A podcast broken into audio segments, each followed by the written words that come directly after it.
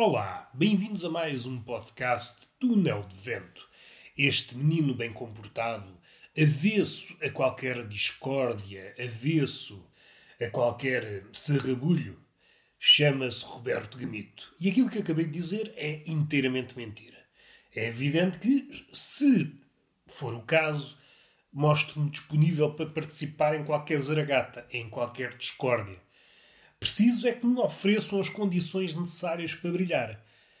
Uma discórdia, uma zaragata, tudo o que seja irritação deve merecer, como qualquer atividade que se preze, o seu rendimento. Em suma, ninguém deve trabalhar de graça, nem mesmo aquele que vai para uma zaragata com o intuito de despachar papos.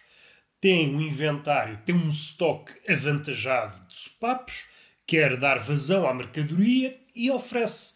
Oferece que é como quem diz que aqui, neste mundo, ninguém dá nada a ninguém. E eu, mesmo tendo um coração gigante, um coração de um cachalote, um coração abismal, um coração de uma baleia azul que dá, é quase uma casinha, ou uma casona, se tivermos em conta as condições, as condições atuais para o rendimento e o salário médio praticada em Portugal, que é uma coisa que se pratica, que é cruel.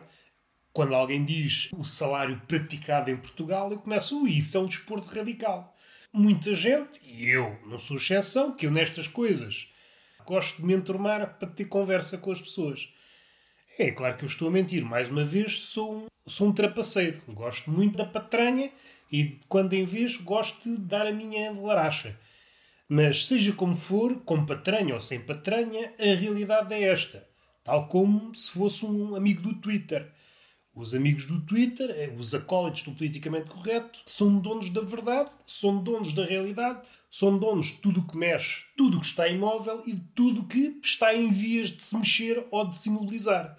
São pessoas a que, um pouco à semelhança de Deus, podem tudo.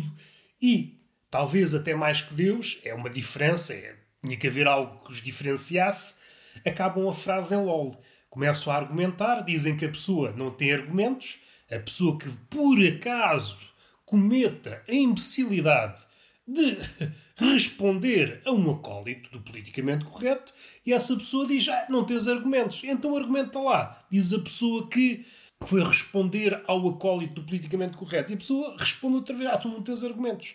E ali uma conversa muito agradável de ver para quem está de fora. Imaginando que essa possibilidade, nós hoje estamos tão mergulhados nas redes sociais que é um bocadinho difícil ficar de fora. Ficar de fora, ficar de fora. Esta coisa de estar em todo o sítio ao mesmo tempo causa-nos causa-nos assim alguma irritabilidade. Em teoria, o mundo dito virtual poderia proporcionar frutos com os quais nos pudéssemos alavancar em matéria de conhecimento, em matéria de humanidade e, quem sabe, já estou aqui a ser um sonhador, em matéria de bondade.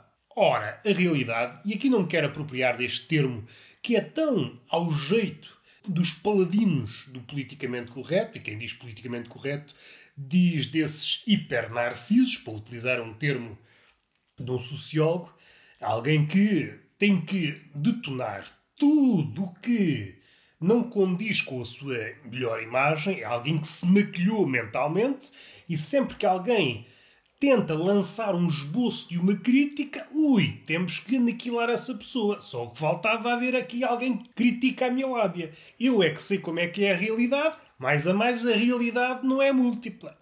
Isso é uma ideia parva. Para eles, essas pessoas, e agora estou de fora, ofereço o corpo às balas porque tenho aqui um colete à prova de balas, senão não oferecia. São pessoas que têm uma estupidez polivalente. Tanto dizem que a realidade. Não dizem porque não chegam lá. Não chegam lá, mas um dia vão de chegar. São pessoas que, na senda da estupidez, dão sempre um passo em frente. E é por isso que se distanciam do comum dos mortais. E este é o comum dos mortais, e depois há o incomum dos mortais e há o raro dos mortais. Eu já me perdi, mas estou aqui, estou a desabafar.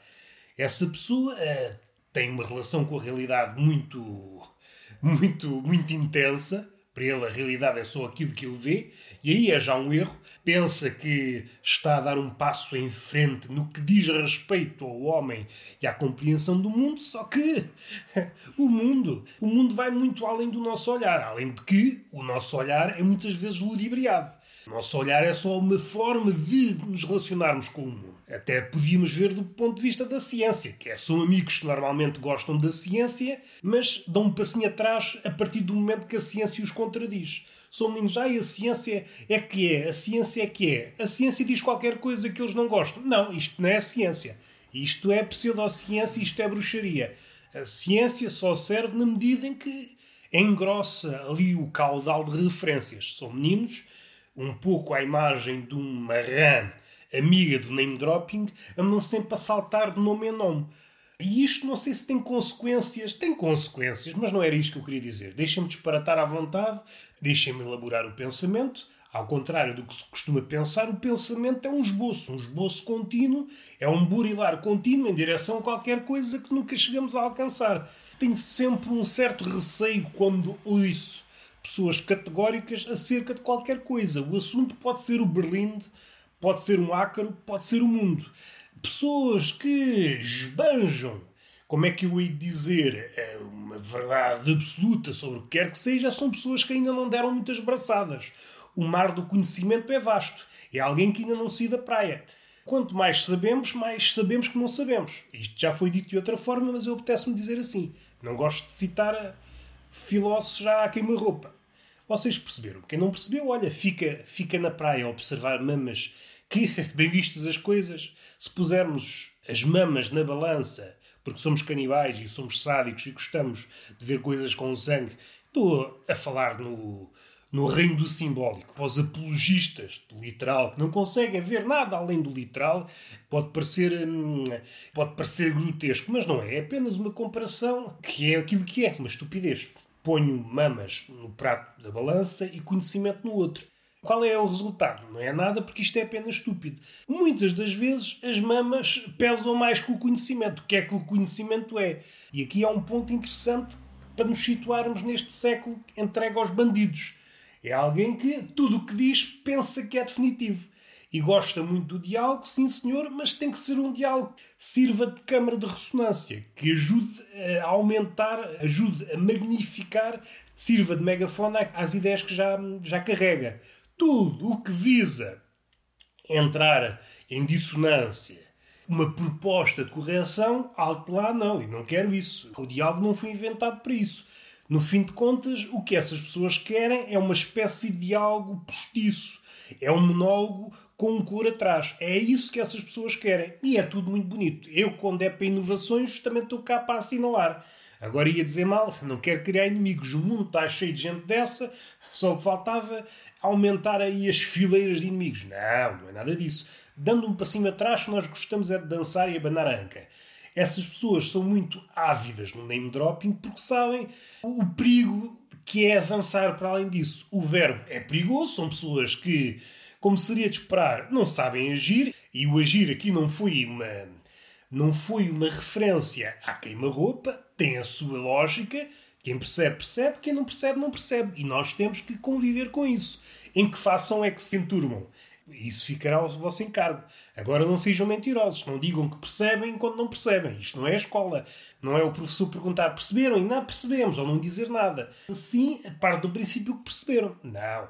Vocês têm que assumir no vosso coraçãozinho fragilizado: não percebi. Sou uma pessoa que não percebe as merdas.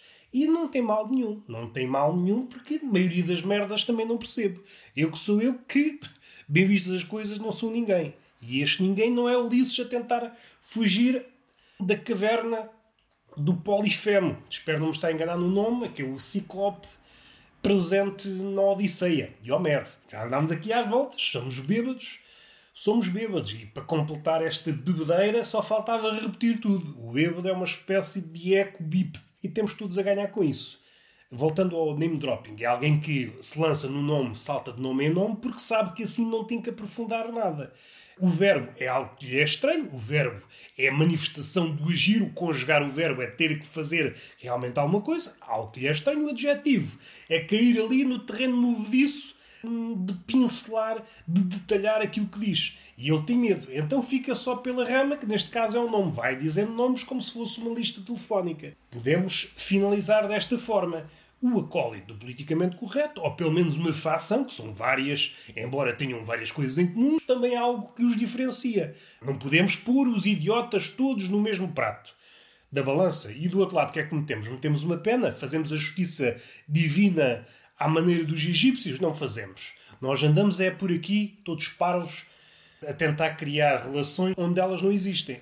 Isto é o pensamento. É tentar criar coisas e perceber que a maioria das vezes não leva a lado nenhum.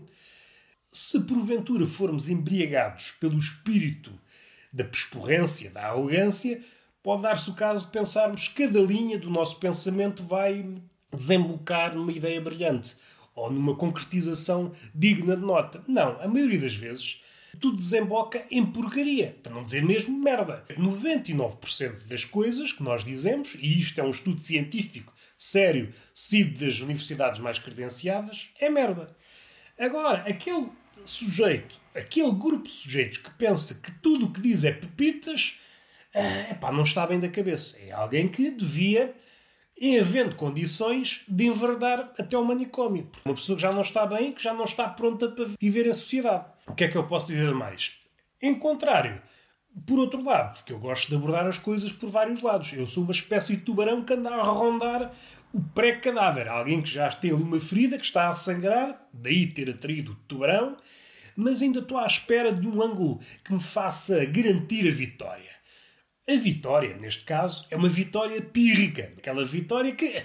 Uma vitória amarga, vale o que vale. É como a vida. Na vida, se formos analisar a vida de forma adulta, do mirador privilegiado e abandonado, já que estamos condenados a uma visão pueril das coisas, uma visão apressada e aos guinchos das coisas, espero que leve esta frase, esta ideia para a vida, para a vida dita real, para a vida dita virtual também. Pode iniciar uma escaramuça nesses moldes. A vida é uma merda e eu é que sei. Se a vossa ideia é efetuar uma rixa, tem todo o meu, o meu aval, tem todo o meu apoio. Um apoio mental. Não quero, não quero ir para a guerra convosco. Seja nas redes sociais, vem-me logo à cabeça o Twitter, que é um terreno de batalha perpétuo, ao contrário de outras guerras, como já foi referido aqui noutros episódios. Todas as guerras, por mais sangrentas que fossem, por mais ideais que tentassem defender ou derrubar, ou, ou o que for, ou que for, conheceram tréguas. Porventura acabaram no Twitter. Uma guerra perpétua que não se conhece fim. E muita gente, para não dizer toda, já desconhece a origem desta escaramuça de proporções dantescas. Ninguém sabe, anda tudo ali aos gritos. Somos todos donos da razão. Tu és quem? Eu sou o dono da razão. E tu? Eu também sou o dono da razão. E perguntamos até ao, ao bot, um bot mamalhudo, tu és quem? Ah, eu sou dono da razão. Mas está aqui este site se quiseres ver pornografia. Epá, Toda a gente quer ser dono da razão, ninguém quer ser vice-presidente da razão, trabalhador da razão, estagiário da razão. Não, são todos donos da razão. E isso palpite ou são pessoas privilegiadas. Se calhar sou eu apenas a única pessoa que me retraio, tenho algum decoro para dizer isso. Até, até gaguejo. Só de pensar sou dono da razão. Penso assim, em voz alta, que às vezes também faço dessas coisas. Sou uma pessoa polivalente, mas é em características, mas é em coisas que não ficam bem no currículo. Meter no currículo qual é a sua grande especialidade, o que é que o diferencia. Penso em voz alta. É pá, isso faz-te um maluco. É pá, não diga isso. Há poetas, filósofos que faziam isto. Por exemplo, Kant, que não saiu da sua terriola, andava ali às voltas a pensar em voz alta. É pá, não diga uma coisa dessa. Ah, mas isso é gente não interessa a ninguém. Também não vamos por aí. Não vou discutir consigo, senão envio-lhe aquele pisa-papéis que está ali na estante aos cornos. É pá, você tem assim um espírito um bocadinho bélico. Eu tenho lá espírito bélico, meu palhaço. E a entrevista acaba de forma, como seria de esperar, magnífica. E já andamos aqui às voltas onde é que eu ia. Dar vários passos atrás, quase até o início desta conversa. Era para falar sobre hum, aquilo que ficou aberto no episódio anterior. Tenho aqui o caderno aberto para falar disso. Coisas que eu apontei acerca da pandemia e possíveis possíveis metamorfoses de comportamentos e coisas que podem eventualmente aparecer. Mas isto desembocou aqui por outro caminho, vai ficar para outro episódio outra vez. O que é que eu quero dizer? Ah, em relação a estas pessoas que não sabem até que ponto são arrogantes. Vamos partir do princípio que Deus existe ou existiu. Deus, aquele Deus que nos é ensinado no silêncio do Ocidente, é um Deus omnipresente e omnipotente. E eu suspeito que, a ter morrido, fazendo fé nas palavras de Nietzsche, Deus está morto, morreu devido a isso, porque não conseguia dar conta do recado. Estar sempre acima de todas as coisas faz com que uma pessoa enlouqueça. E é isto que está a acontecer um pouco por todo o lado, é maior ou menor grau, depende da vossa, da vossa religiosidade com que se entregam às redes sociais, mas isto estar sempre em cima do acontecimento, salvo seja que às vezes o acontecimento não dá o consentimento e nós temos que nos afastar do acontecimento e temos que ver de fo fora. Ia dar um soluço, evitei porque sou tímido. Vou soluçar após o podcast. O que é que eu quero dizer mais? Agora já me perdi com o soluço. Vejam esta concentração de periquito. Dou quase um soluço, que nem foi, foi um projeto soluço perdi-me. Mais uma vez, sou merdas e tenho que viver com isso. Ah, já sei para onde é que eu queria ir. Estava a falar da omnipresença e da omnipotência, de poder tudo. Oh, na omnipresença. O FOMO, se a memória não falha, o fear of missing out, o medo de perder qualquer coisa, talvez tenha sido essa a causa de morte ou a causa de suicídio, que nós não sabemos em que moldes é que se deu o falecimento do Nosso Senhor o Pai de Jesus e, por consequência, nós todos, a acreditar na sua existência, somos todos irmãos, ainda que Jesus é o filho preferido de Deus. Vamos analisar as coisas dessa forma. Tanta gente que existe e que já existiu e vai saber Jesus é que é filho de Deus. Não, somos todos irmãos. Somos todos irmãos e é por isso que o próximo jantar de Natal vai ser na casa do Pai, na igreja ok, vamos sair daqui da arena da estupidez e esta questão, o medo de perder qualquer coisa, talvez tenha levado Deus já à loucura, que não me parece desajustado no contexto atual, no particular do homem, no particular da criança, no particular da mulher, no particular do jovem. Por muito que nós queiramos, não conseguimos estar em todo o lado a efetuar um juízo capaz à medida que nós nos desdobramos em vários sítios, percebemos que não somos capazes de analisar as coisas devidamente. Começamos a dar conta das nossas várias limitações. Pelo menos falo por mim, de alguém que está ciente das suas limitações em várias situações. E ciente de que, mesmo sendo minimamente capaz de estrinçar um tema ou outro, percebe que se me desdobrar em 100 coisas ao mesmo tempo, não vou ser capaz de as realizar. Ou se as realizar, é só as consigo fazer pela rama. E é isto que acontece. Nós queremos estar, nós, eu falo, falo por vocês todos, que vocês estão muito caladinhos.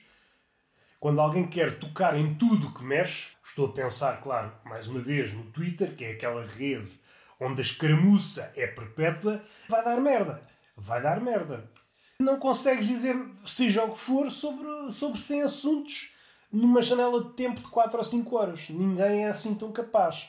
Leonardo da Vinci, que foi a pessoa que foi, não era capaz de tanto. E é preciso ver uma coisa: a esfera de cada área em que Leonardo da Vinci atuou, estou a pensar na ciência, o Leonardo da Vinci é um ponto só de referência, cresceu estupidamente. Hoje é impossível saber tudo sobre uma área, quanto mais tudo sobre várias áreas. Ninguém é capaz porque a informação e aquilo que sabemos sobre determinada área cresceu absurdamente. E eu, quando vejo essas pessoas a dominar mil temas ao mesmo tempo, fico a pensar: epá, estamos a viver um tempo das luzes, ou melhor, estamos a viver um novo renascimento, ou melhor, uma espécie de renascimento que envergonharia os renascentistas anteriores, que é a gente que fazia meia dúzia de coisas ao mesmo tempo. Não, isto são pessoas que comentam mil coisas ao mesmo tempo enquanto estão a ver pornografia no outro ecrã. É gente que merece todo o meu respeito. Saindo da arena da laracha, são pessoas que não.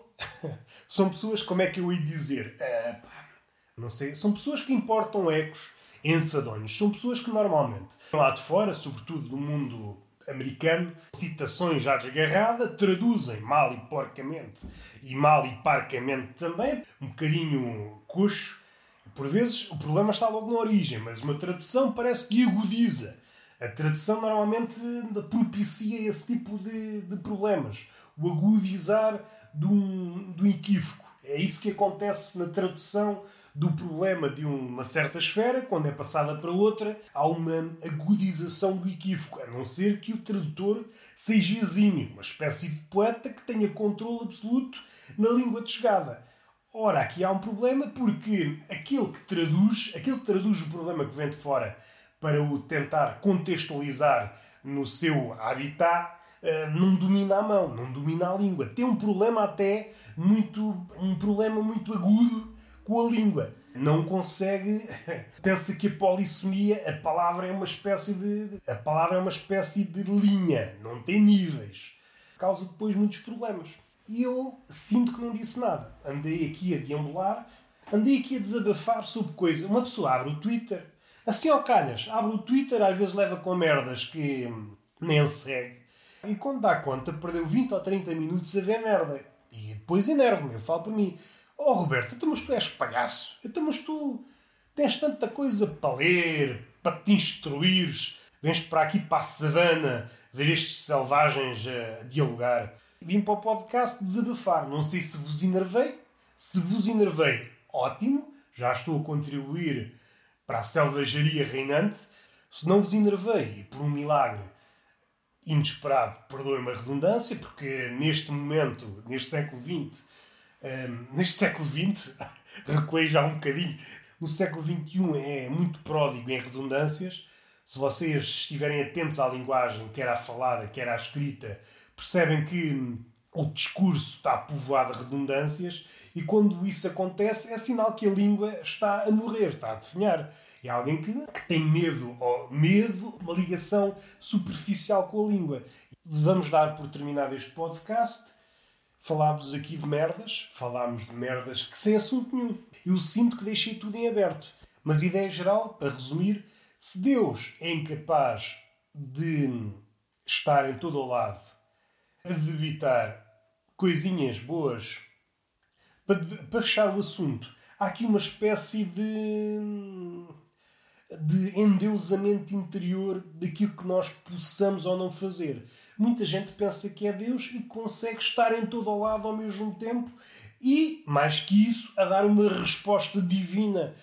Divina, entenda-se, uma resposta perfeita, sem erro, sem mácula, e devemos ser doutrinados por todas as palavras que saem desses seres iluminados. E é uma expressão indicada, iluminada em todo o sentido da palavra.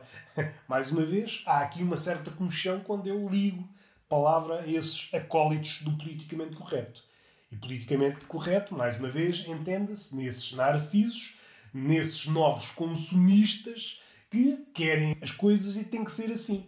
Porque são crianças grandes e quando não conseguem ter aquilo que desejam, choram até que as pessoas digam: Ah, desculpa, desculpa, desculpa por te fazer chorar.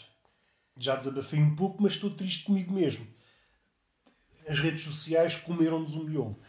Hoje vamos ser aventureiros e beijinho na boca e palmada fogosa numa das nádegas. Uma palmada didática que vocês têm enverdado pelo caminho do didatismo remoto, têm aprendido as coisas à distância, mas é necessário, é vital até, aprender as coisas na proximidade. Essa proximidade é que propicia que o calor nos ensine o que é a vida. E o que é a vida? Perguntam vocês. Não faço ideia. Até à próxima.